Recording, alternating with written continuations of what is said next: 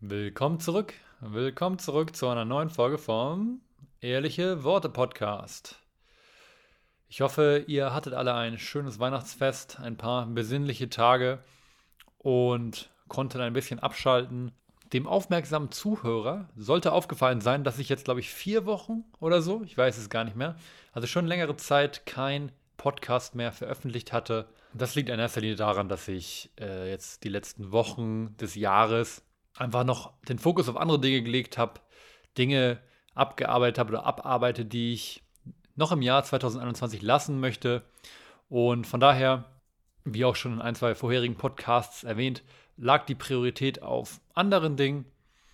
Und trotzdem habe ich vor ein paar Wochen mit meinem guten Freund Janis Kakossa, äh, ich glaube, die meisten von euch kennen ihn, äh, der Mann hinter Good One Café, mal wieder einen Podcast aufgenommen und es ist wieder eine schöne Folge, eine informative Folge geworden, die ich euch natürlich nicht vorenthalten möchte. Wie es im neuen Jahr mit dem Podcast weitergeht, schauen wir mal. Ich denke mal, ich werde noch ein paar Podcasts raushauen und dann auf jeden Fall irgendwie im Februar, wenn ich dann, wenn der Podcast dann quasi ein Jahr existiert, äh, auf einen zweiwöchigen Rhythmus umswitchen.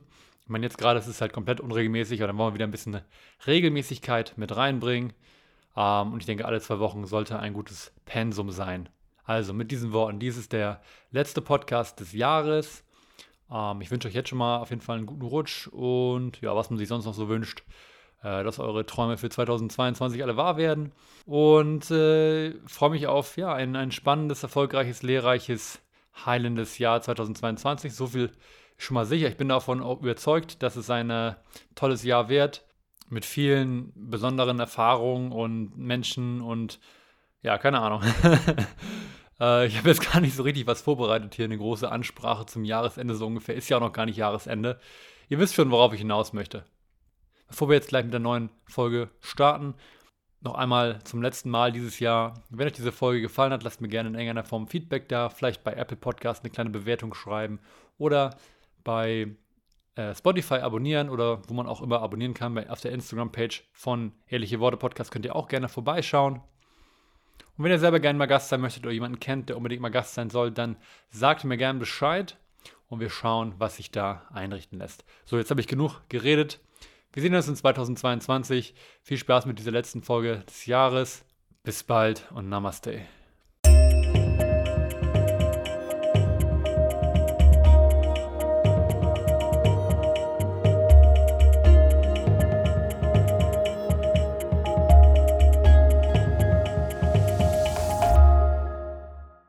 Willkommen, willkommen zurück zu einer neuen Folge vom Ehrliche Worte Podcast. Willkommen zurück, Jannis. Warte, irgendwas hat er wieder im Mund. Ja, wir müssen heute mal schauen, so ein bisschen mit den Nebengeräuschen. Also wir sind heute bei Jannis. Und Jannis hat einen kleinen Hund, der auch sehr süß ist, ähm, aber auch sehr frech manchmal. Ja, und energiegeladen. Und energiegeladen und gerne auch mal ein paar Nebengeräusche von sich gibt. Wir haben ihm schon so einen Knochen gegeben, aber das war uns dann doch ein bisschen zu laut. Ähm, hoffen wir, dass er jetzt ein bisschen ruhig bleibt. Ansonsten, falls ihr euch wundert, was das für knackende Nebengeräusche sind oder was auch immer für Nebengeräusche, dann wisst ihr, das ist äh, von Nakoa. So, das ist wahrscheinlich die Folge, auf die die meisten von euch gewartet haben. ja, Janis freut sich natürlich, wird sich natürlich geehrt. Aber ich habe es, glaube ich, auch schon in anderen äh, Folgen erwähnt. Die Folge, Folge Nummer 3, eigenes Café mit 25 hieß es, glaube ich. Ist mit Abstand die meistgehörte Folge, das kann man auch mal so raushauen. Ich schätze, es liegt wahrscheinlich am Titel, weil viele sich halt ja. echt denken, so. Sagen, ja. ne, wahrscheinlich der größte Clickbait-Titel, obwohl es ja kein Clickbait ist am Ende. Ja. Ne, auch wenn es am Ende jetzt 26 geworden ist. Ja. Aber viele haben sich halt gedacht, so, okay, krass, das interessiert mich, die Story will ich hören. Und deswegen, ja, wie gesagt, mit Abstand die meistgehörte Folge. Und wir haben damals ja schon angekündigt, dass sobald dann ähm, das richtige Café da ist, damals hat er ja gerade seinen Marktstand gestartet im Februar, wir natürlich eine Folge, Folge, Folge, eine zweite Folge aufnehmen. Und ja, in der er uns so ein bisschen erzählt, wie die letzten Wochen jetzt für ihn ergangen sind, wie es sich angefühlt hat, jetzt wirklich ein eigenes Café zu haben mit 26. und äh, deswegen sind wir jetzt hier. Und ich freue mich, dass es jetzt geklappt hat.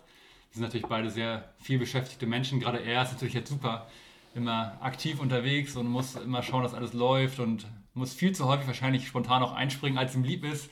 Aber so ist es halt in der Gastronomie, gerade in der dunklen Jahreszeit.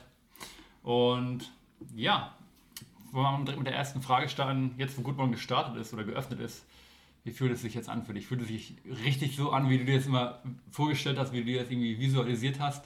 Oder ist es doch irgendwie, dass du sagst, okay, ist doch ganz anders als erwartet? Mm, also es ist auf jeden Fall schon ähm, größtenteils so, wie man sich das vorgestellt hat. Es ist ein bisschen natürlich der aktuellen Situation äh, zu schulden, dass es halt ein bisschen anders ist, als man sich das vorgestellt hat. Logischerweise, man muss halt immer mit dem, ja, mit der Situation halt gehen, wie es halt gerade ist und dann passt man sich natürlich an. Und ähm, wir haben auch ja, ein bisschen später gestartet, als er eigentlich geplant. Ich glaube, einen Monat später oder sowas. Der Umbau hat natürlich logischerweise dann doch ein bisschen länger gedauert.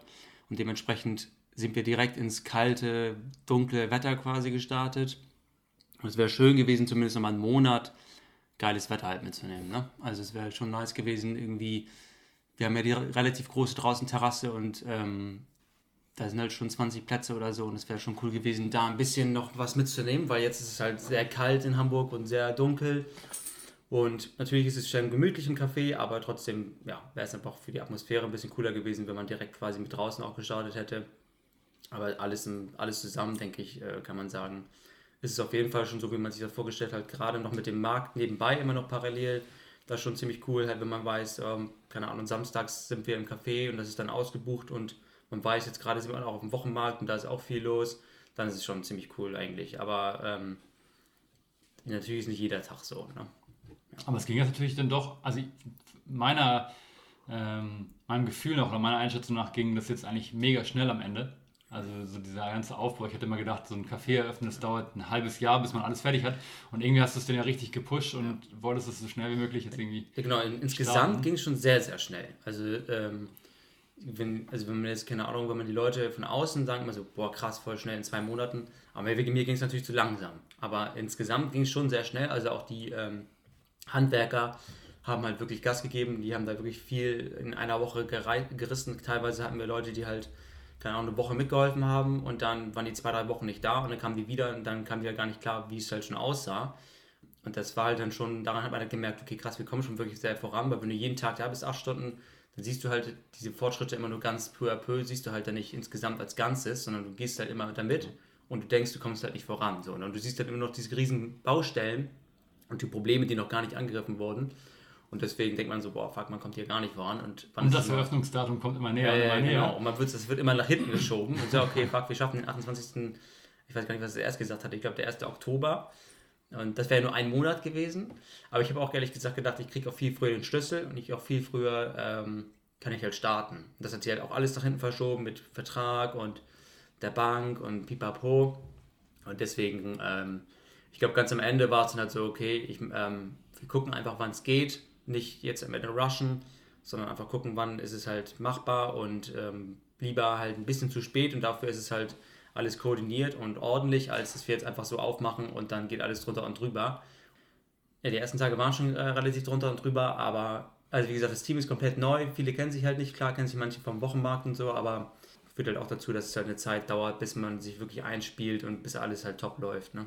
Vielleicht ist es dann ja auch gut, wenn es nicht gleich so mega voll ist. Also ich, ja. du hast es ja selber gemerkt. Ich meine, ich habe ja auch äh, meine Finger so ein bisschen mit im Spiel gehabt am Anfang und ich fand es auch schon äh, sehr kurz vor knapp. Ich habe ja so ein bisschen mit in der Küche mitgeholfen und irgendwie so ein, zwei Rezepte mit kreiert und so ein bisschen den Küchenleuten so ein ganz bisschen eingearbeitet. Und eben mir persönlich war es schon, ich habe es schon als extrem stressig empfunden, muss ich denn doch ehrlich sagen am Ende, weil ich irgendwie noch so viel ähm, in Anführungsstrichen Lücken gesehen habe irgendwie, ich hatte so, Alter, ich könnte jetzt, also ich könnte an deiner Stelle oder ich hätte an deiner Stelle nicht in dem Moment dann mit gutem Gewissen öffnen gekonnt, so. Aber dann Respekt an den Mut, dass du gesagt hast, wir springen jetzt einfach rein und schauen, dass das läuft und die meisten Tage war das ja auf jeden Fall auch gut machbar und dann gab es halt dazwischen sicherlich mal so ein paar Tage, die irgendwie, ja, wo du wahrscheinlich das Gefühl hast, okay, was geht jetzt ab? Aber wie ist es denn, wie ist es denn Chef zu sein eigentlich? Wie fühlt sich das an? Ist es so, wie du dir das vorgestellt hast? Also ich ist immer so, man ist so ein innerer Struggle. Ich meine, du bist ja auch ein Chef und ähm, man will, man weiß ja, man hat unter vielen Chefs gearbeitet und man weiß ganz klar, wie sich Chefs verhalten haben, die man mochte und man weiß, wie sich Chefs verhalten haben, die man halt nicht mochte. So und ähm, man versucht dann immer halt zu gucken, wie will ich halt als Chef sein. Und es ist halt klar, es ist immer nicht so schwarz-weiß, dass man sagt, okay, entweder mögen die mich und es läuft nicht oder es, die mögen mich ähm, nicht und es läuft. So, das ist halt dieses Grundprinzip, denke ich immer. Aber ich hoffe halt immer, dass es noch so einen Mittelweg gibt. Aber also klar will ich halt, dass die Leute da gerne arbeiten. Ich will eine schöne Arbeitsatmosphäre haben.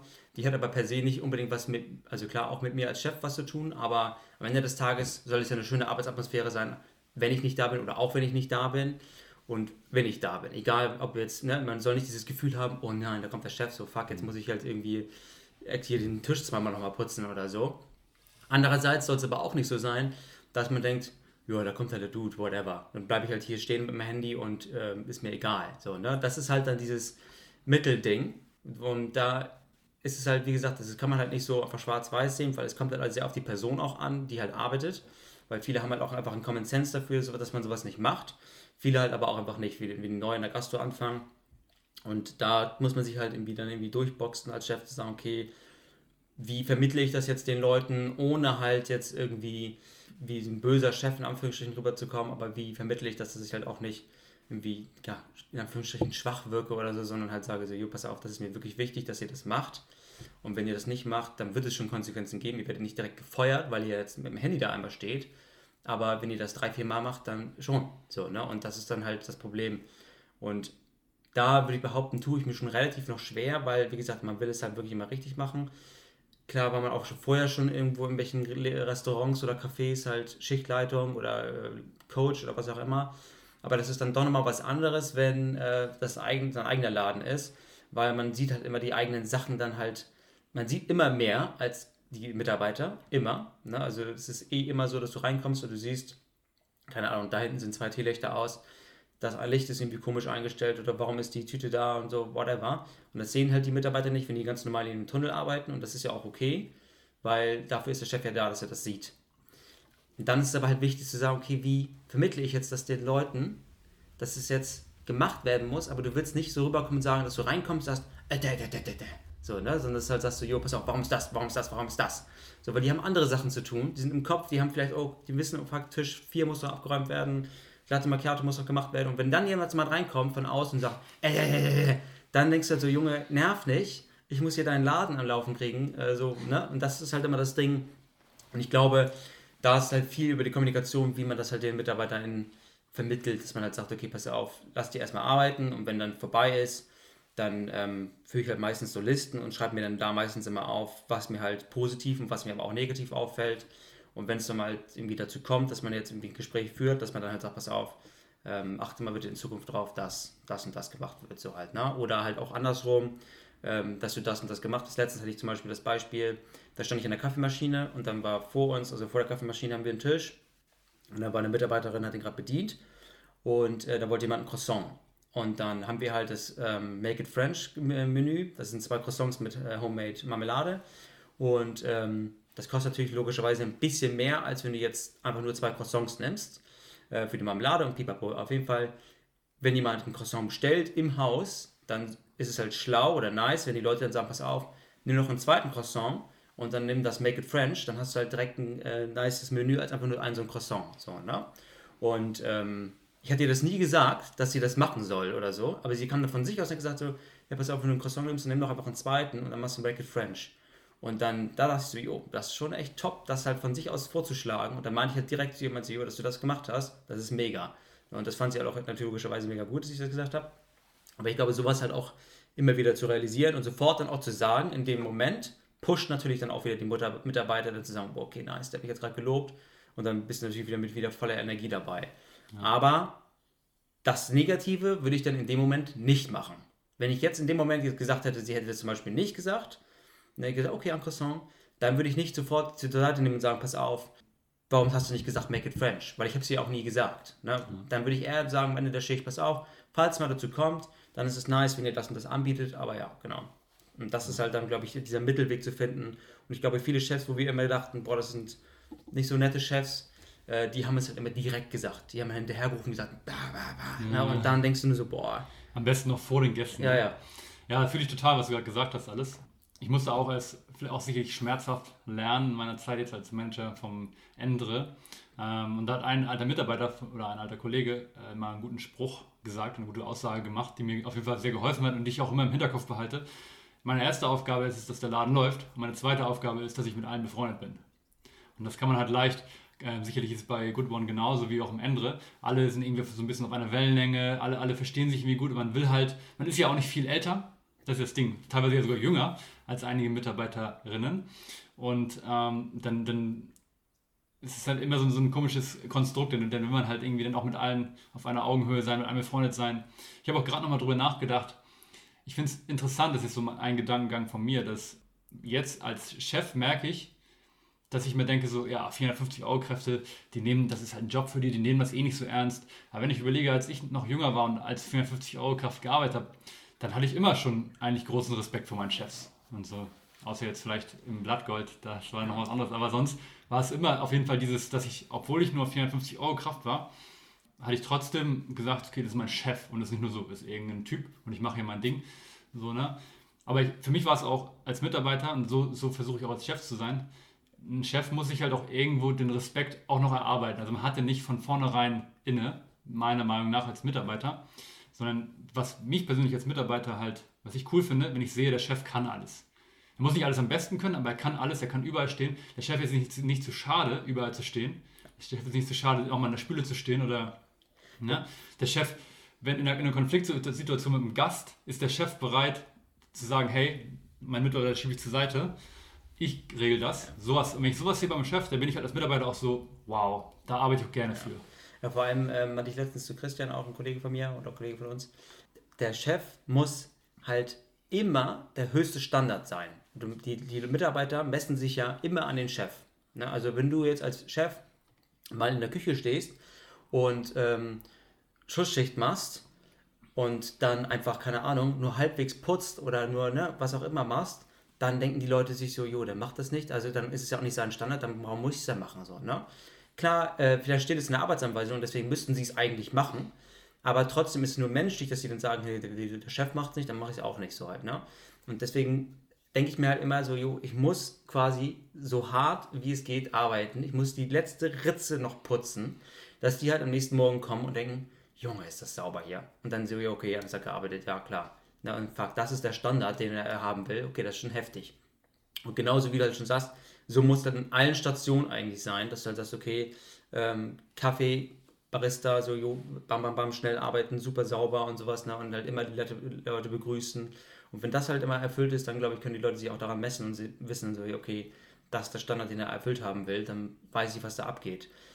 Das ist, glaube ich, ein kleiner Unterschied, wenn man ein Chef ist, der nie arbeitet. Es gibt halt Chefs, wie äh, jetzt bei mir oder bei dir, die halt ähm, der mitarbeiten müssen, in Anführungsstrichen. Ne? Und dann gibt es halt noch Chefs, die, keine Ahnung, die, ähm, wenn ich jetzt zum Beispiel, wenn man zum Beispiel mal einen zweiten oder einen dritten Laden macht, dann würde ich ja im dritten Laden jetzt nicht mitarbeiten. Na, dann hätte man ja als einen Manager, der da arbeitet. Und dann gibt es halt noch mich als Chef. Und dann ist es schon gegeben, dass man diesen Respekt automatisch vor diesem Chef halt hat, der auch nicht da arbeitet, weil man halt weiß, jo, okay, das ist der Big Boss quasi von allem ganzen Kram. Aber wie gesagt, wenn man halt äh, ganz normal anfängt und man muss halt in den äh, Läden arbeiten, dann muss man sich das schon erarbeiten, hast du auf jeden Fall recht. Ja, auch mal so auf gleicher Wellenlänge. Ähm, ja, wie ist denn eigentlich jetzt so die Resonanz bisher von den Gästen? Wie ist so das Feedback, was du bisher bekommen hast? So ja. Durchweg positiv oder auch schon ein, zwei kritische Stimmen? Also wir sind ähm, echt sehr, sehr positive Stimmen. Also wir haben ähm, ja auch schon, glaube ich, 50 5-Sterne-Bewertungen bei Google. Ich glaube, die schlechteste Bewertung ist eine 4-Sterne-Bewertung oder so. Sonst haben wir sehr viele Stammgäste schon, das ist echt krass.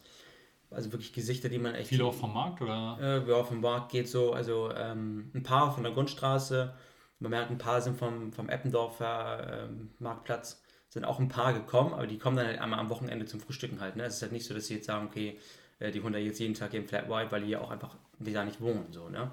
Aber gestern zum Beispiel war einer da, der hat immer auf dem Marionasplatz ähm, Erbsenmilch gekauft und ähm, dann er halt gestern zum Kaffee gekommen, hat wieder zwei Kartons Erbsenmilch gekauft. So, ne? Das ist halt schon nice. Aber wie gesagt, wir haben halt schon Stammkunden, die witzigerweise genau die Zielgruppe treffen, die ich halt vorher analysiert habe, wo ich dachte, okay, das ist genau das, was ich halt treffe, halt so ähm, junge Eltern, die halt aber trotzdem ein bisschen ähm, Patte halt haben in einem Spittel, aber halt auch sehr viel Wert drauf legen, dass sie halt sagen, okay, was ähm, esse ich oder womit umgebe ich mich, ne, in welchen Cafés gehe ich. Und ähm, da haben wir teilweise Eltern, die sind dreimal am Tag da. Ne, das ist schon krank. Also gestern war halt eine da, die war ähm, dann Mittag gegessen und dann Kaffee und dann nachmittags kamen die dann nochmal mit den äh, Kids Waffeln gegessen und so. Und das ist halt, oder wir haben eine, die ähm, trinkt immer inkoffinierten Latte. Und das ist halt schon nice zu sehen, dass man merkt, okay, da kommen halt wirklich schon nach so kurzer Zeit Leute, die wirklich regelmäßig vorbeikommen. Und das ist, glaube ich, schon am Ende des Tages der Gamechanger, weil du halt solche Leute halt brauchst. Aber wie gesagt, ich frage halt immer oft, wenn ich halt im Service bin, dann frage ich halt immer, wenn ich sehe, okay, der Typ oder die Person war schon zwei, drei Mal da, dann frage ich halt, hey, äh, wie gefällt es dir? Und dann ist es halt meistens immer extrem positiv. Auch schon ein paar Namen gelernt? Ähm, ja, ich kenne halt äh, relativ viele Namen, weil ähm, wir komplett digital sind und wenn jemand einen Bewirtungsbeleg haben will, dann muss er per E-Mail verschickt werden. Und da weiß ich halt immer den Namen. Und wenn man die, wenn man die, den äh, Impfnachweis scannt, ist ja auch, genau. Da wird ja auch Name und genau. so angezeigt, ne? Und ja. das ist halt dann eh immer. Also, aber ich spreche meistens, spreche die, also ich glaube, wirklich mit Namen ansprechen durch zwei oder so. Und da ist einer von denen ist wirklich schon auf dem Wochenmarkt gewesen. Der ist echt, ähm, das ist ein Urstammgast. Ja. Der hat auch schon. Äh, Tag 1. Ja, der hat auch schon ähm, einen Good One-Beutel geschenkt bekommen, weil ich meinte, Junge, du bist hier von wirklich Day One auf dem Wochenmarkt immer gewesen und im Café fast jeden zweiten Tag oder so. Deswegen, das muss man halt auch den Gästen zeigen und sagt, yo, ich appreciate es. Nice. Und was, ähm, was jetzt nach zwei Monaten ungefähr, was macht dir so die größte Freude an dem, an dem Café irgendwie und, und wofür bist du am meisten dankbar, dass es irgendwie klappt oder dass es geklappt hat? Hm, also auf jeden Fall ähm, ist es sehr cool, dass man halt ähm, logischerweise in der schwierigen Zeit jetzt dass trotzdem das alles so gestand, äh, auf die Backen bekommen hat.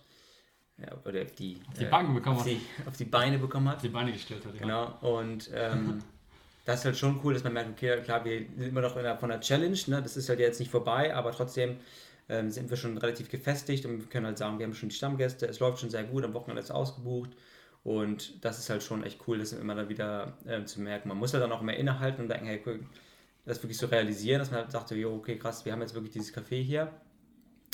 Ähm, und richtig coole Momente sind halt, wenn man jetzt als Gast in Anführungsstrichen halt selbst da ist. Also wenn ich jetzt mal äh, gestern zum Beispiel an meinem freien Tag oder sowas, dann, wenn ich dann zwischendurch mal reingehe und halt kurz einen Kaffee trinke oder sowas, dann ist es halt schon cool, weil du dann halt auch immer, meistens setze ich mich dann immer irgendwo in der Nähe von irgendwelchen anderen Gästen und die wissen ja dann nicht, dass ich jetzt der Chef bin oder sowas und da kriegst du halt immer auch mal das 1 zu 1 Feedback von den Leuten halt mit, ohne dass sie das halt wissen, dass ich das jetzt abhöre quasi. Also man sitzt ja dann einfach daneben und man kriegt dann einfach mit, wenn die dann den Teller kriegen und dann sagen die, wow, voll lecker oder voll, voll groß, dann ist es halt immer schon cool, sowas halt mitzuerleben.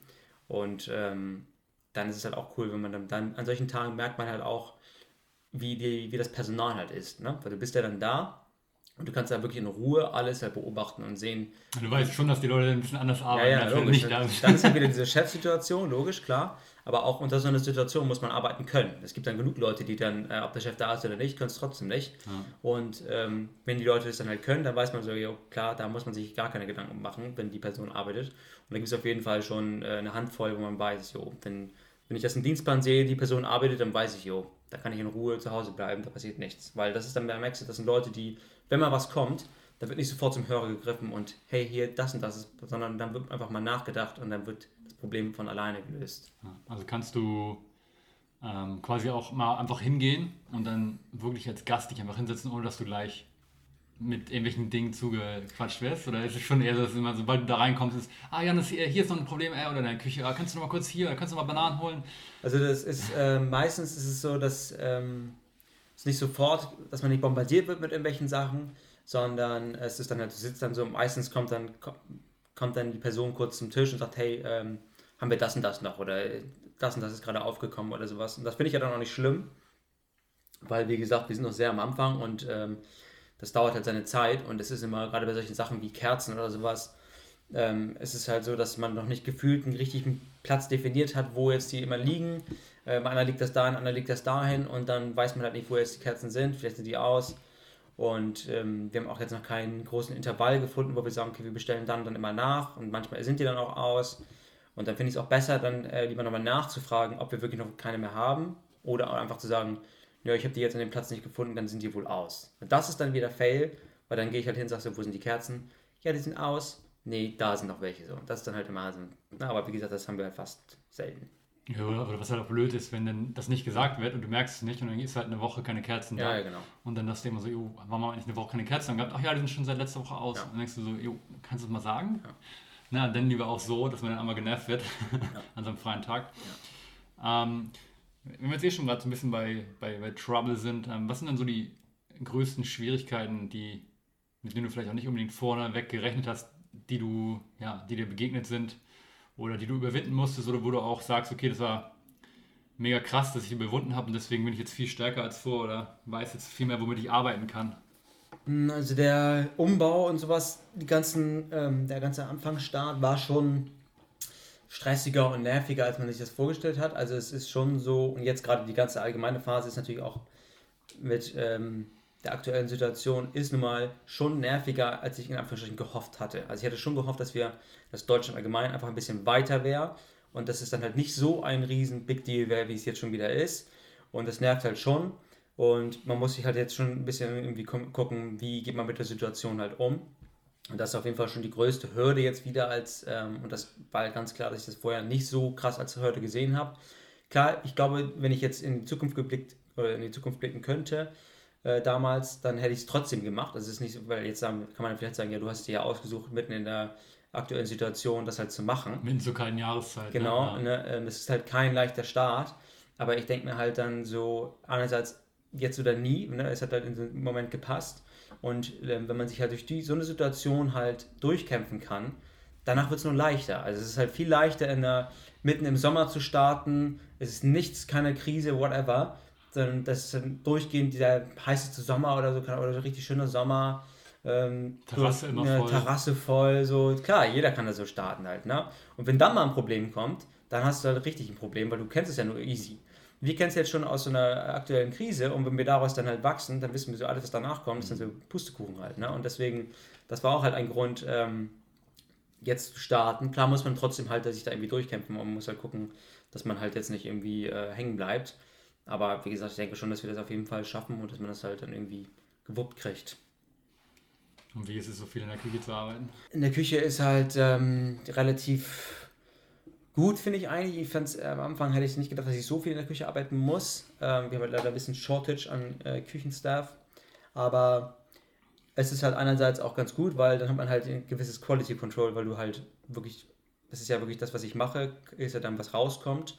Und klar, wenn ich jetzt im Service arbeite und ich, das Essen ist fertig und ich gehe hoch und äh, sehe, dass jetzt beim Pancakes das ähm, Eis noch fehlt, dann sagt man immer, jo, da fehlt noch das Eis aber trotzdem ähm, kennt man das, wenn es dann super stressig ist, dann vergisst man das noch zu kontrollieren, dann geht man dann raus und dann ist es halt so. Aber ich denke, jetzt gerade aktuell ist es wichtiger auch, dass ich in der Küche erstmal nochmal bin, als jetzt im Service, weil im Service sind schon relativ gute Leute, wo ich weiß, okay, ähm, da sind wirklich ähm, Leute, die haben einfach Ahnung und die machen das von alleine. Und in der Küche ist halt, wie gesagt, das Personal einfach zu gering. Und deswegen muss man da halt einfach aushelfen. Und dann, das hilft halt dazu, dass man dann wirklich sagen kann, okay, der Qualitätsstandard ist recht einfach hoch. Das ist, glaube ich, extrem wichtig. Und was glaubst du, was, an was kann Good One allgemein noch, noch arbeiten, beziehungsweise wo möchtet ihr hinarbeiten? Was ist so ein bisschen das Ziel, auch vielleicht auch mit Hinblick auf das nächste Jahr, auf das nächste Frühjahr? Ja. Also ähm, was auf jeden Fall noch wirklich ähm, extrem ähm, verbessert werden kann, ist halt einfach die Präsenz vor Ort. Also halt nicht jetzt im Laden, sondern dass man halt im Viertel äh, noch mehr Präsenz zeigt. Weil ich glaube, so ähm, online mit Instagram und Pipapo, da sind wir sehr gut aufgestellt und darüber kriegen wir auch schon eine sehr große ähm, Reichweite und ich glaube, sehr viele Leute kommen halt auch darüber zu uns.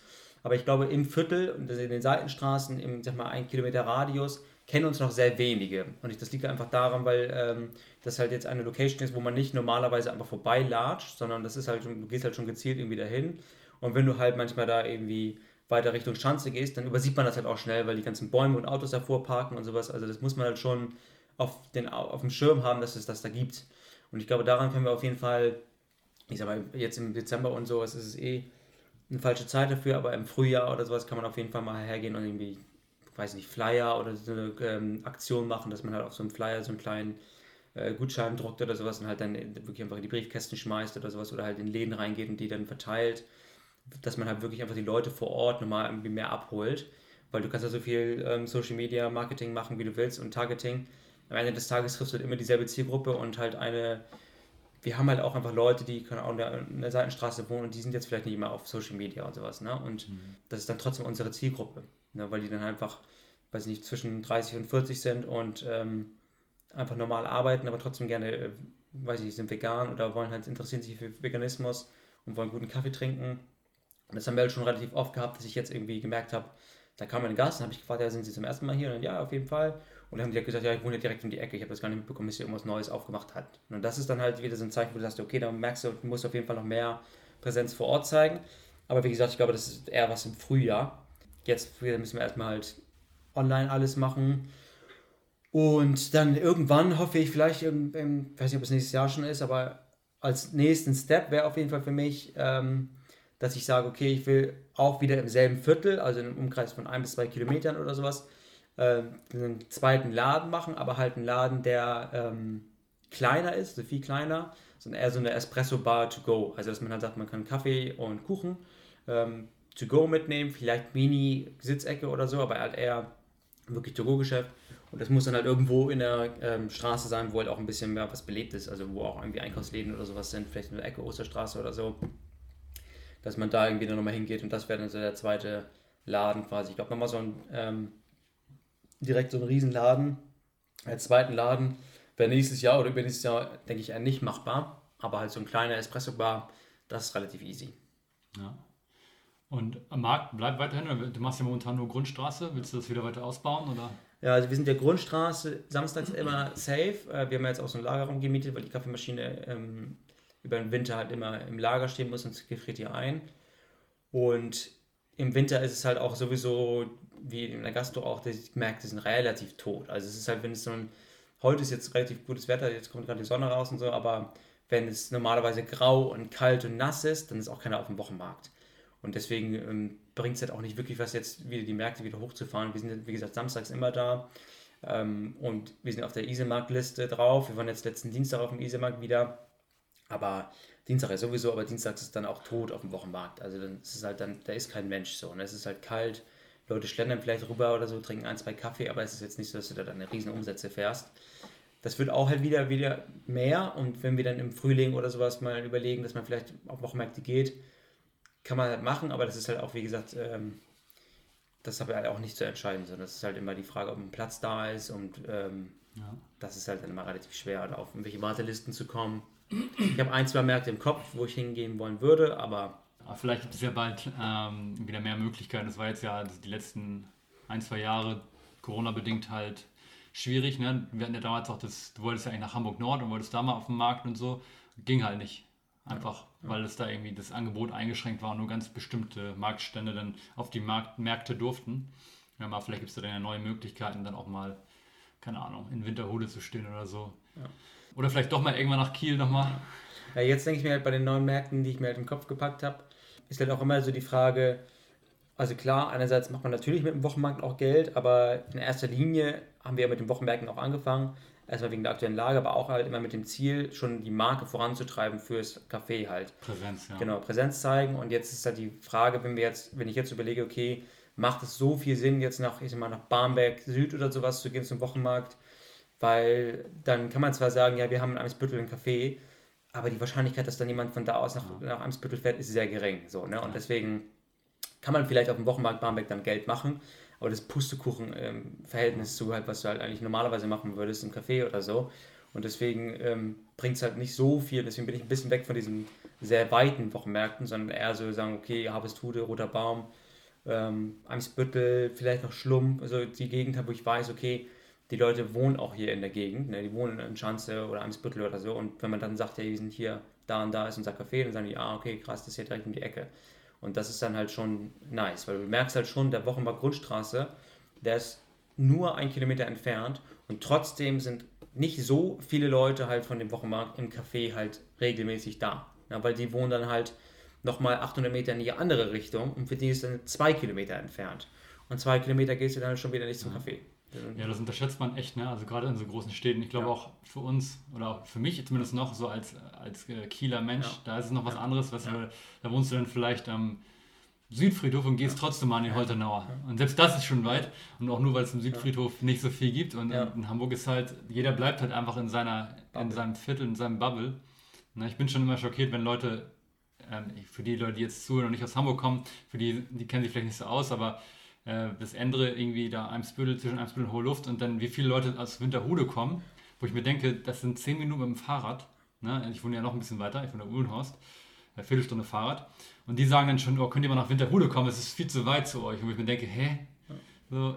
Ja, vor allem, man muss halt auch unterscheiden zwischen so ähm, Leuten wie uns, die dann sagen, ich treffe mich nachher zum Beispiel mit einem Freund in einem Café in ähm, St. Pauli. Und das ist jetzt von Harvestude weit, in Anführungsstrichen. Na klar, es ist 10 Minuten Fahrt oder so, aber es ist an sich schon weit. Ähm, aber trotzdem ist so eine Generation wie wir, dass wir sagen, okay, wir treffen uns dann da, wir fahren halt zusammen dahin. Aber das ist trotzdem ja jetzt kein Café, wo ähm, mein Kollege und ich uns jetzt regelmäßig treffen, so, ne? weil es ist halt nun mal nicht um die Ecke. Und hier ist jetzt in meiner Gegend jetzt nichts, aber wenn ich jetzt, äh, ich sag mal, im Lehmweg wohnen würde, dann würde ich ja als normales Standardcafé immer zum Andre oder Lewinsky's oder Balz Balz gehen und nicht nach Winterhude fahren, ne? weil äh, das ist ja dann weit weg. Dann fährt man dann halt gezielt hin am Wochenende und deswegen ist es am Wochenende auch immer voll, weil dann alle dann gezielt planen, dahin zu fahren. Aber halt wirklich dieses, oh, ich will mal schnell ein Flat White trinken, da fährst du nicht nach Flat. Dann finde ich es auch, dann finde ich es auch weit, weil dann würde ich auch nicht nach Winterhude fahren. Wenn wir jetzt am Bücherplatz gewohnt haben in Kiel dann, und dann gesagt, boah, ich habe jetzt Bock auf einen Kaffee, dann, weil jetzt am Bücherplatz nichts war, ist man schon irgendwo hingefahren, aber man ist jetzt nicht nach ähm, zum Brunswick gefahren Ja, oder stimmt. sowas, ne, um nur kurz einen Kaffee zu holen. Sondern hat man gesagt, okay, Südfriedhof. ja, ich, äh, ich hole mir jetzt doch kurz am Bücherplatz ein und fertig so, ne? Weil das war dann doch schon weit weg. Außer man plant es halt wirklich. Weil wie gesagt, dann ist es halt nicht regelmäßig. Und das merkt man halt dann schon, dass die Leute, die Stammgäste bei uns in der Woche, ich weiß nicht, wie es mit Emre ist, aber ganz oft sehe ich die Stammgäste in der Woche, nicht am Wochenende. Also ich sehe sie ganz oft, wirklich jeden Montag, Dienstag, Mittwoch, Donnerstag, Freitag, immer dieselben Gesichter und am Wochenende sehe ich die nie. Ja, das- Weil die dann halt woanders sind, weil die dann sagen, hey, ich wohne hier schon, ich gehe hier schon jeden Tag hin, jetzt will ich mal nach Winterhude fahren und will da äh, meinen Kaffee trinken und das mal ausprobieren. Und bei uns merkst du, am Wochenende sehe ich nur Gesichter, die ich nicht kenne. Dann denke ich mir so, okay, krass, dann frage ich mal, wo kommt ihr her? Ja, wir kommen hier vom, aus Barmbek Süd oder so. ne? Oder Deswegen merkt man das halt schon, dass halt äh, die Leute das schon sagen, das ist schon relativ weit weg. Und dafür suchen wir dann halt extra irgendwie einen Platz und dann fahren wir dann extra hin und dann ist es halt ein Event sozusagen. Ne? Das ist halt kein Walk-in. Ja, nicht stimmt, hast du recht. Ja, ja, klar. Also wenn ich überlege, auch gerade im Sommer, in Sommerferien, wie viele Touristen, also wir ändern natürlich auch super viele Stammgäste und, und dann häufig einige Samstage, guckst du halt raus auf die Terrasse im Sommer und denkst dir so, ich kenne keine einzige Person, noch nie gesehen und alle, ganz viele Raucher auch, wo du denkst, hey, sonst raucht niemand bei unseren Gästen und, und Leute mit der Karte und so, ich bin zum ersten Mal hier. Klar, klar, doch, macht total Sinn. Und da ist halt mega krank, wie, das hätte ich auch am Anfang niemals gedacht, was für eine Riesenrolle Google halt eigentlich immer spielt. Ähm, das ist überkrass halt einfach, wie man wirklich, man sieht da, man kann ja alle Statistiken sehen und ähm, du siehst ja alle Zahlen, wie viele Leute halt auf dein Profil klicken, wie viele Leute auf dein Profil geklickt haben und danach halt Google Maps die Route berechnet haben oder die angerufen haben. Das kann man auch sehen. Kannst du alles sehen. Du Krass. kannst sehen, aus welchen Vierteln die äh, es geklickt haben. Na, dann siehst du, okay, aus Lockstedt kommen die meisten, so aus Hamburg Nord kommen wenige und dann siehst du halt wirklich, Auch außerhalb von Hamburg oder nur ja, ja, innerhalb das ist auch außerhalb Ham- Ham- Hamburgs. Krass.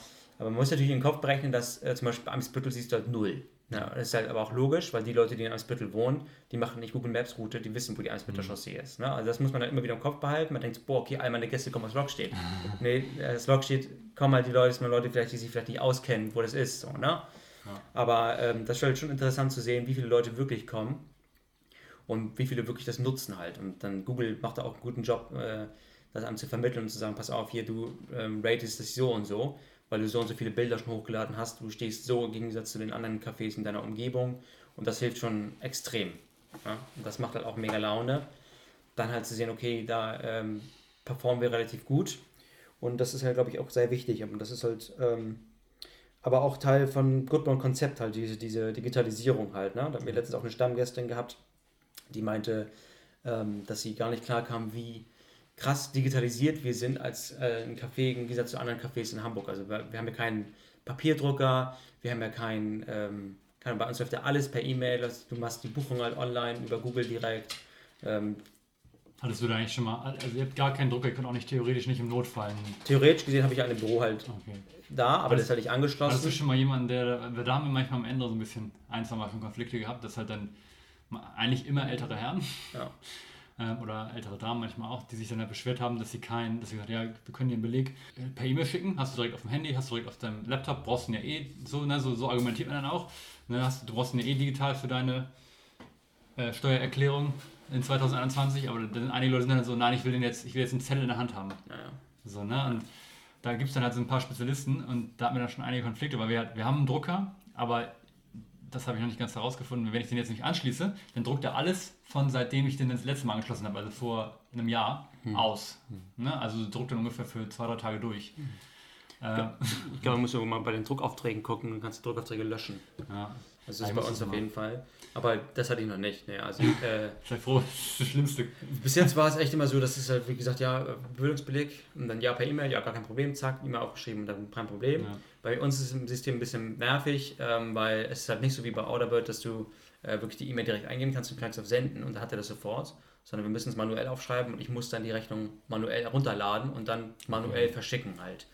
Ja. Ähm, am Anfang fand ich es ein bisschen nervig. Jetzt, ähm, seit zwei Tagen, ist mir aufgefallen, eigentlich ist es so krank smart, weil ich habe jetzt die E-Mail von den Personen, die kommen. Ne?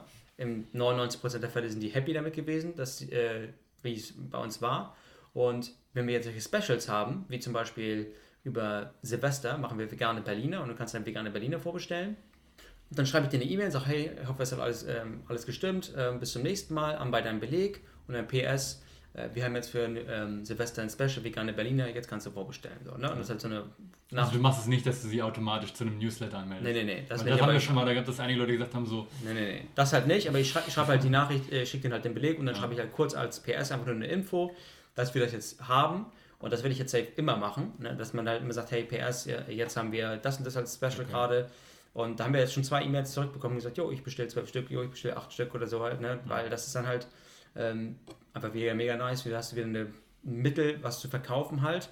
Ähm, wenn man es halt wirklich, glaube ich, direkt den Leuten andrehen wollen würde und wirklich sagen, hey, ja, jetzt kauft das, kauft das, dann würden die das schon wieder nicht gut finden, weil man dann sagt, man, man nutzt die äh, E-Mail oder die Daten halt aus.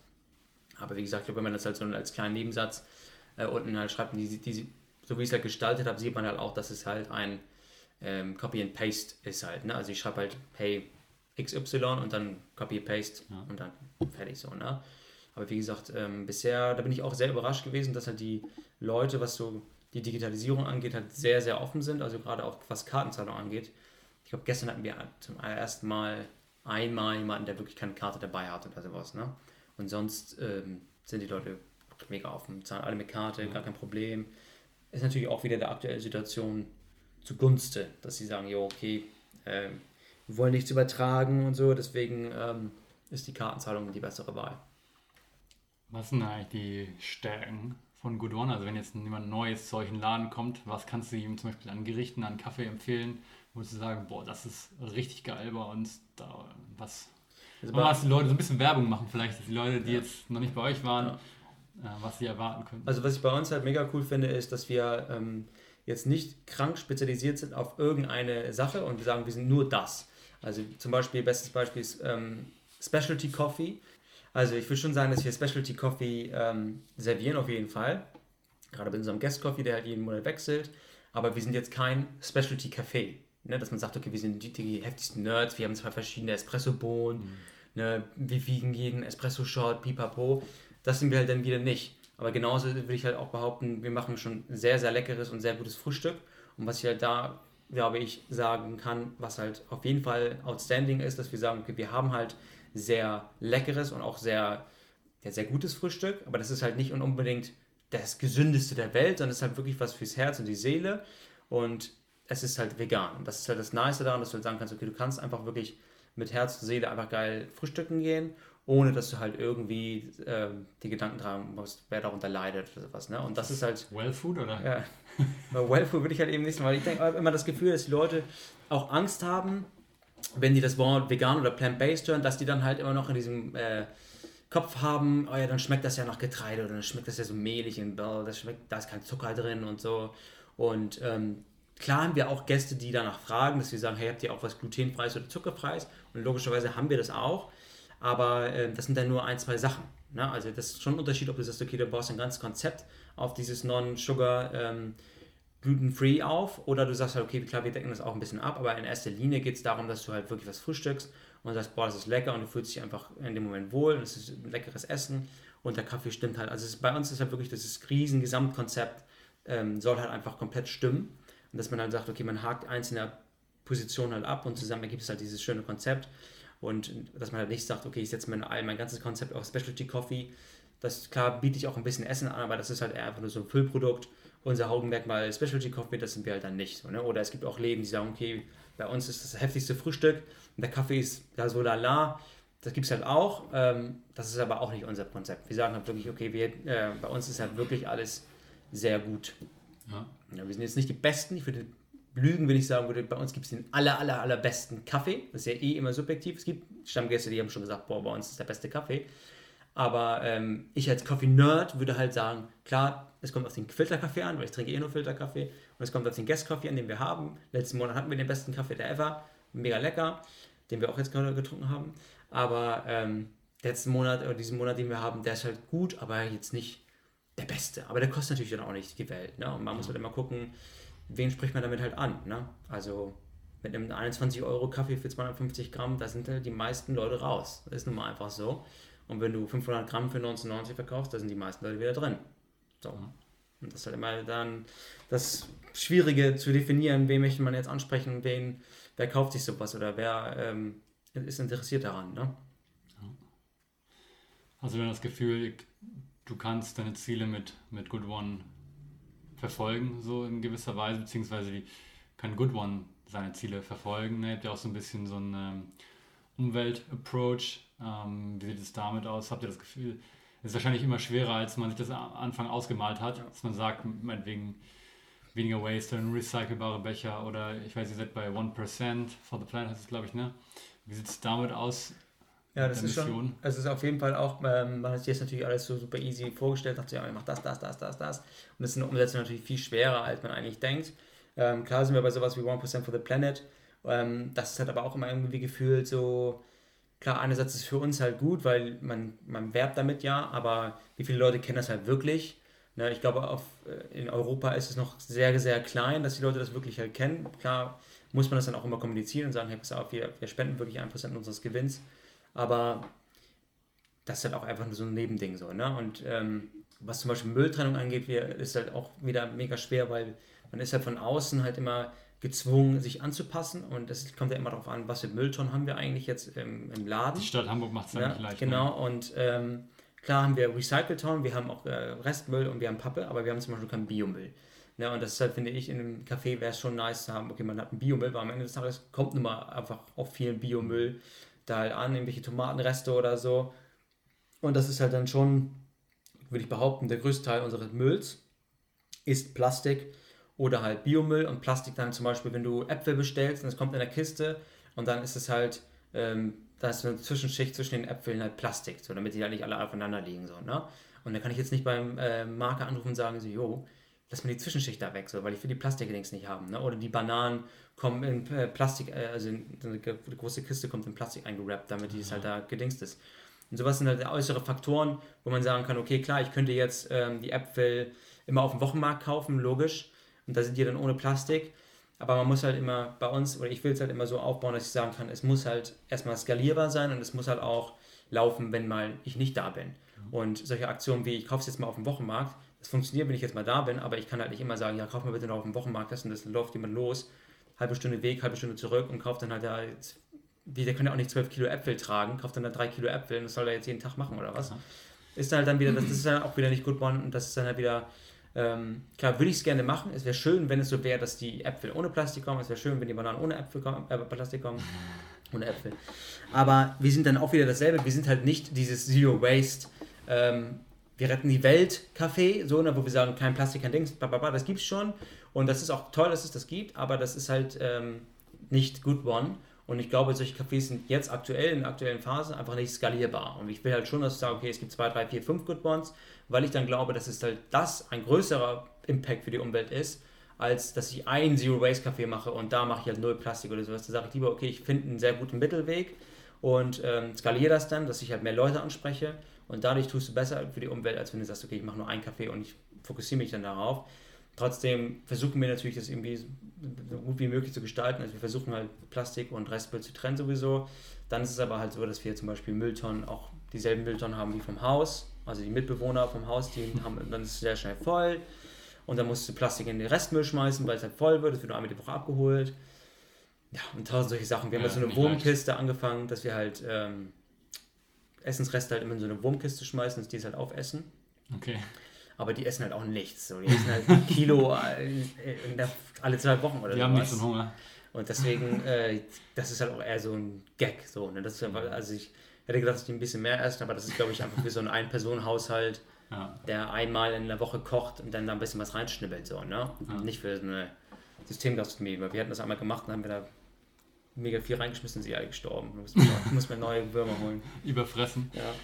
Okay, ja, nice. Ähm, wir nähern uns langsam dem Ende, aber vielleicht zum Abschluss, weil wir ja auch im letzten Podcast ein bisschen auf das Thema eingegangen sind und weil ja auch, ich erinnere mich, du hast mal irgendwann erzählt, irgendein Typ hat dir mal geschrieben, der auch irgendwie sein eigenes Café eröffnen wollte, darüber nachgedacht hat und der hat dann deinen Podcast mit dir gehört und war dann voll inspiriert und dann war, fand, das waren voll die wichtigen Tipps.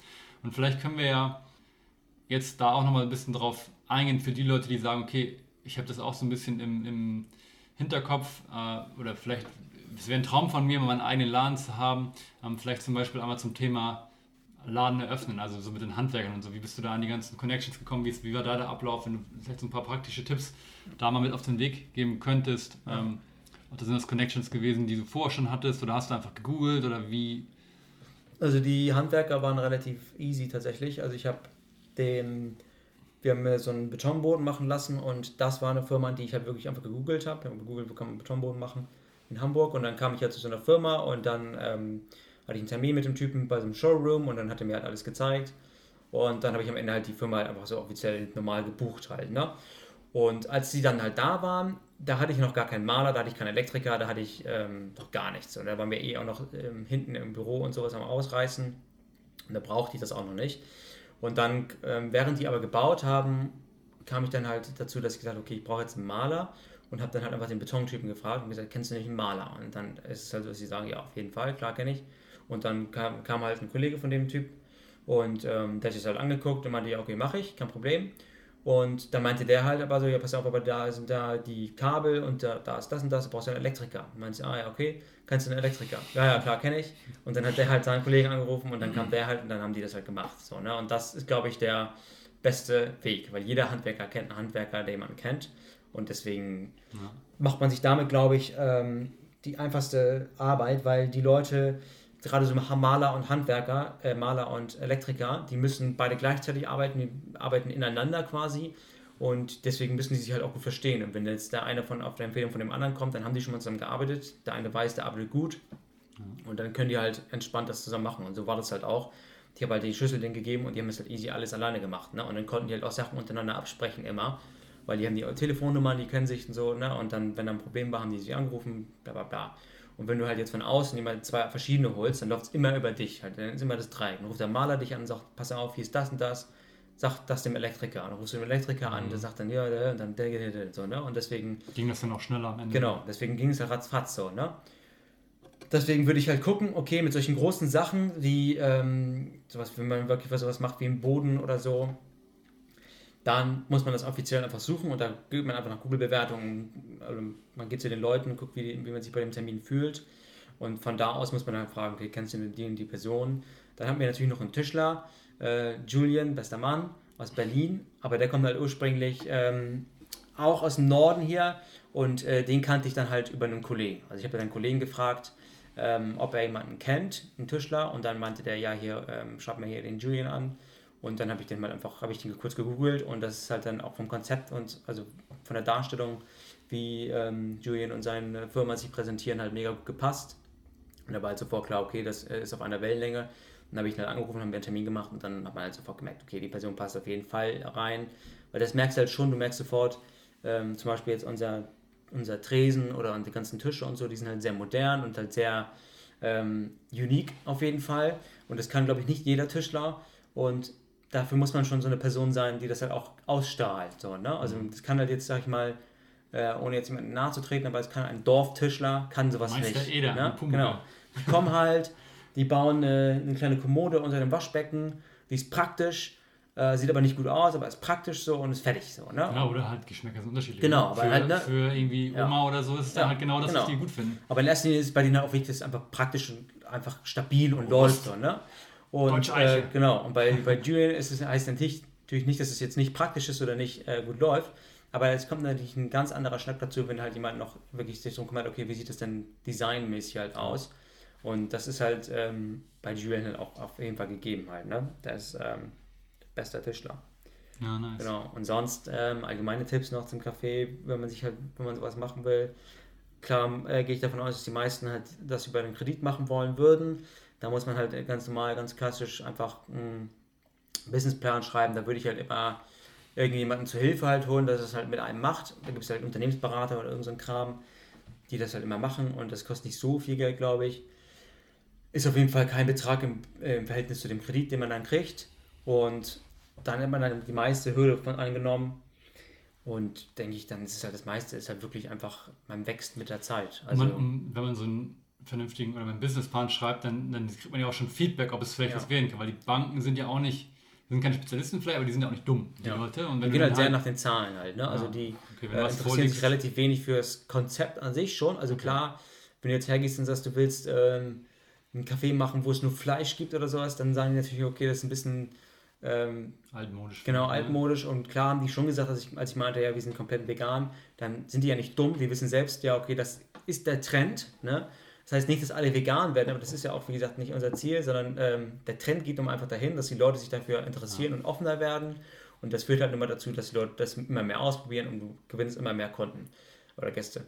Und das ist halt natürlich klar für den, aber mehr haben sich halt auch nicht durchgelesen. Also du machst dann da 12, 13, 14 Seiten irgendwelche Design- und Marketing-Ideen und so, das juckt die alles gar nicht halt. Ne? Die sehen dann, okay, äh, die wollen Background zu dir haben, die wollen wissen, kommt er aus der äh, Branche oder ist es jetzt ein, keine Ahnung, Tischler, der sich dann auf einmal selbstständig machen will mit einem Café, dann sagen die schon so, oh, hm, hast du vielleicht noch jemanden, der mit einsteigt, der Gastronom ist. Ähm, das wollen die wissen und wie gesagt, und dann gehen die sehr, sehr, sehr, sehr viel nach den Zahlen halt. Ne? Sagen, okay, was stellst du dir vor, wie viel Umsatz wirst du machen? Und dann ist es ja auch gut, dann zum Beispiel so einen Marktstand gehabt zu haben, dass genau. wir halt sehen, okay, da ist genau. schon was. Genau, das hat uns sehr, sehr, sehr geholfen. Also der Banktyp hat direkt von Anfang an gesagt, gesagt okay, dass es, dass, es ihn, dass es sie schon gibt für sechs Monate und die Marke ja schon quasi Präsenz ist, das ist halt wirklich schon ein Riesenschritt vorwärts, weil da merkt man halt einfach an den Zahlen, merkt man halt auch einfach, okay, ähm, das geht schon und das läuft so. Ne? Und dann ist es halt nicht so, und das ist ja auch wirklich so gewesen, es war ja nun mal nicht so, dass wir gestartet sind und keiner kannte uns. Und es kamen halt wirklich schon viele, die gesagt haben, ah, klar, ich kenne euch von Wochenmarkt oder so. Ja. Oder ich kenne euch von Instagram. Ja. Das ist halt schon ein anderer Schnack. Deswegen, klar, jetzt nicht jeder kann sofort mit dem Marktstand irgendwie anfangen oder so, aber dass man sich vielleicht überlegt, wie man ähm, das irgendwie startet. Zum Beispiel, wenn man jetzt irgendwie Kaffee rösten will, man kann auch von zu Hause rösten und man erstmal sein Produkt über Instagram vermarkten und mhm. wenn man dann merkt, okay, man, man verkauft viel Kaffee, dann kann man vielleicht eine Rösterei slash Café eröffnen. So, ich würde jetzt nicht direkt eine Rösterei und Kaffee eröffnen, bevor irgendjemand Bohnen gekauft hat. So, ne? Weil keiner ja. kauft Bohnen für 18 Euro, ohne dass du ja die zumindest irgendwie eine Verbindung dazu hast. Ja. Weil kein Mensch, das ist nun mal einfach so, kein Mensch oder die wenigsten Menschen trinken einen Kaffee und können hands down genau sagen, was für Taste-Noten da rauskommen und wie der jetzt schmeckt, sondern jeder verbindet immer irgendein Gefühl mit dem Kaffee und daran geht es halt darum, was für eine Atmosphäre du gerade bist ne? und was für eine Verbindung zu einer Marke halt hast. Wenn du jetzt Goodman Kaffee kaufst für dich zu Hause oder du willst verschenken, dann hast du halt immer das Kaffee im Gefühl und dann denkst du daran, wie du dich im Kaffee gefühlt hast. Und wenn du den Kaffee dann zu Hause trinkst, dann fühlst du dich genauso wie in einem Kaffee. Und dann denkst du automatisch, der Kaffee schmeckt sehr gut. Wenn du jetzt, keine Ahnung, kaufst Kaffee und ähm, das ist eine schlechte Erfahrung, du hast dann das Kaffee mal bekommen oder sowas, dann hast du automatisch negative Erfahrungen zum Kaffee, bevor du überhaupt getrunken hast. Und ich gebe dir Brief und Siegel drauf, der wird nicht so gut schmecken wie halt sonst. Ja. Und wenn ich mir einen Kaffee kaufe, der kostet 23 Euro für 100 Gramm, dann denke ich automatisch, boah, das ist kranker Luxus-Shit, der wird High-End schmecken. Und dann habe ich ja schon quasi, bevor ich ihn überhaupt getrunken habe, gesagt, er schmeckt gut.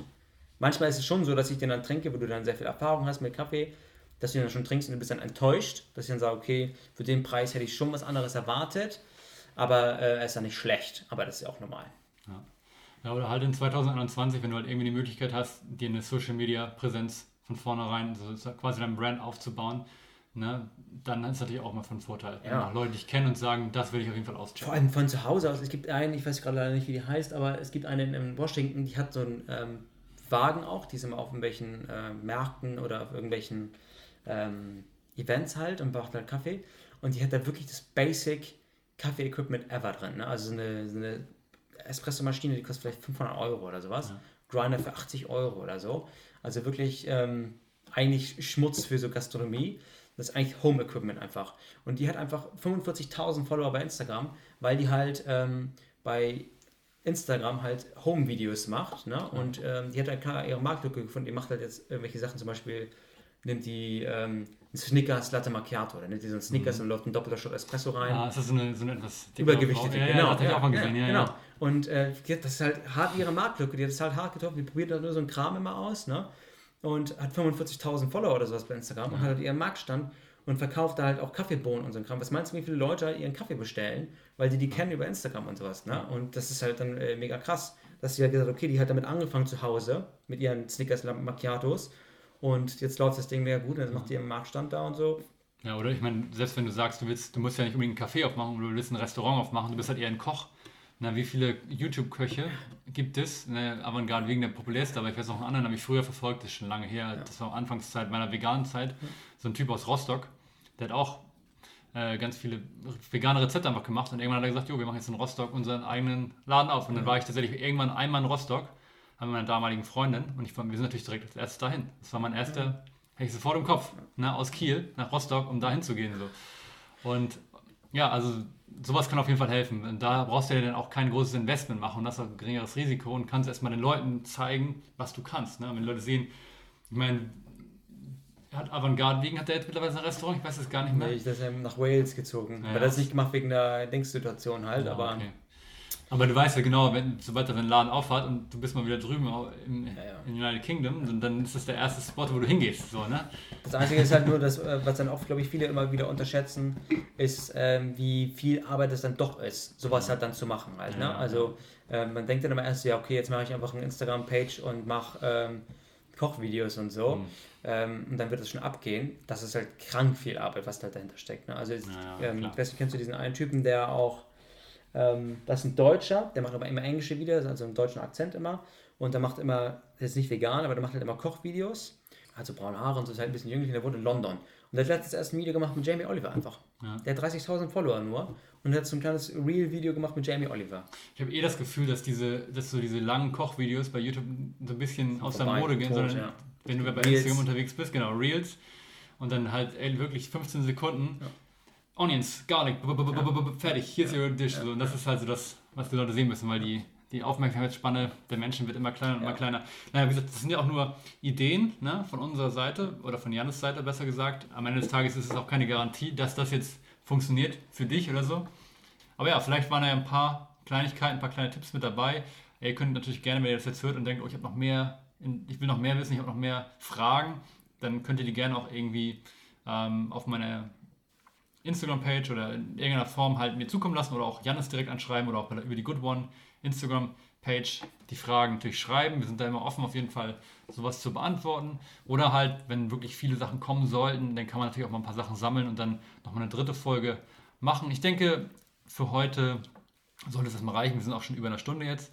Ja, vielen Dank auf jeden Fall für die zweite Runde. Hat wie immer wieder viel, äh, viel Spaß gemacht.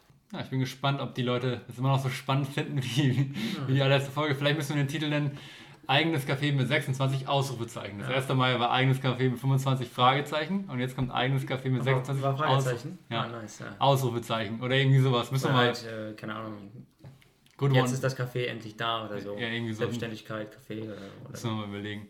Ja, also vielen Dank. Äh, alle Infos, Website, Instagram und so weiter findet ihr natürlich wie immer in den Show Notes. Ähm, für alle Hamburger oder auch nicht Hamburger, Janis wird sich sicherlich freuen, wenn ihr mal bei Good One vorbeischaut. Eimsbüttler Chaussee 71. Wie gesagt, ich verlinke die Website auch in den Show Notes. Ja, ja, ich hatte sogar schon mal, äh, ich glaube zwei oder drei Gäste hatte ich schon, die äh, mal gesagt haben, ja, wir habt es beim Podcast gehört. Echt? Ja. Ja, das ist natürlich auch cool. Ähm, ich, ja, ich schicke natürlich auch immer alle Leute rüber, irgendwie, die, die Janis irgendwie kennen oder, oder die, keine Ahnung, die einen coolen veganen Spot suchen. Das ist nicht unbedingt meine, meine Gegend, auch Eimsbüttel, das ist ja was, worüber wir vorhin auch schon geredet haben. Ich wohne jetzt nicht unbedingt in der Nähe, deswegen bin ich selber halt auch nicht immer da, äh, so regelmäßig, wie es mir eigentlich lieb wäre. Aber ja, ist ein schöner Space und man kann lecker essen und sehr gut Kaffee trinken. Von daher solltet ihr auf jeden Fall mal auschecken. Genau, das soll es gewesen sein. Wir sehen uns, ich würde sagen, nicht, ich, ich würde eigentlich sagen, wir sehen uns nächste Woche wieder, aber ihr habt ja schon mitgekriegt, momentan äh, geht es auch zu Ende des Jahres, Weihnachtszeit zu Schulden. Bin ich da ein bisschen entspannter reingegangen. Mal gucken, ob ich dieses Jahr noch ein, zwei Gäste rankriege. Aber für die Folge soll es erstmal gewesen sein. Wir sehen uns bald wieder. Ciao, ciao. Ciao.